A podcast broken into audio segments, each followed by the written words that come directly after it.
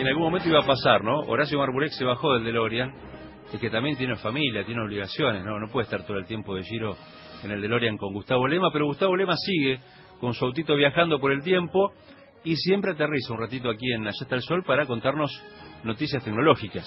Se le acabaron las matrimillas a Marburek.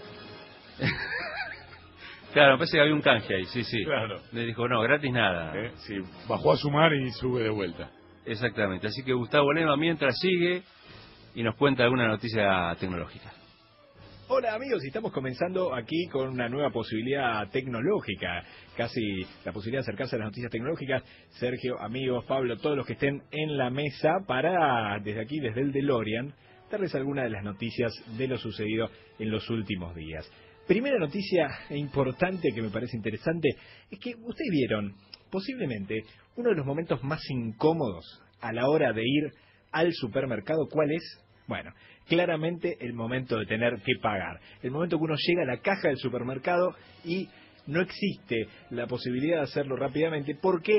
Porque la caja del supermercado tiene 25.000 personas esperando, al igual que uno. Todas pidieron envío y son 25 personas adelante de uno. Uno especula con que la caja de al lado va a funcionar mejor. La realidad es que tiene que estar esperando y posiblemente sea el momento más largo de espera en el supermercado. Bueno, ¿qué es lo que promete la gente de Panasonic?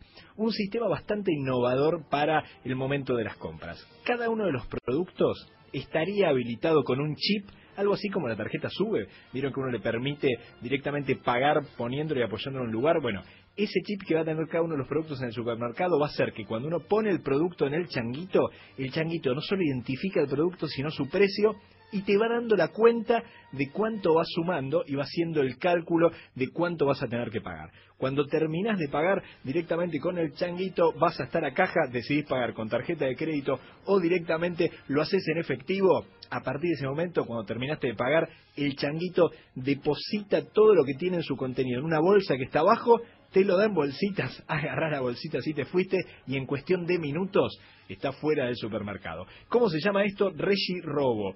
Digo, en el marketing los muchachos de Panasonic me parece que le pifiaron, por lo menos en el mercado latinoamericano. Lo concreto es que podría llegar a ser utilizado en todas partes del mundo. Por el momento solo lo están testeando en unos pocos supermercados de Japón. Veremos cuándo llega a la República Argentina.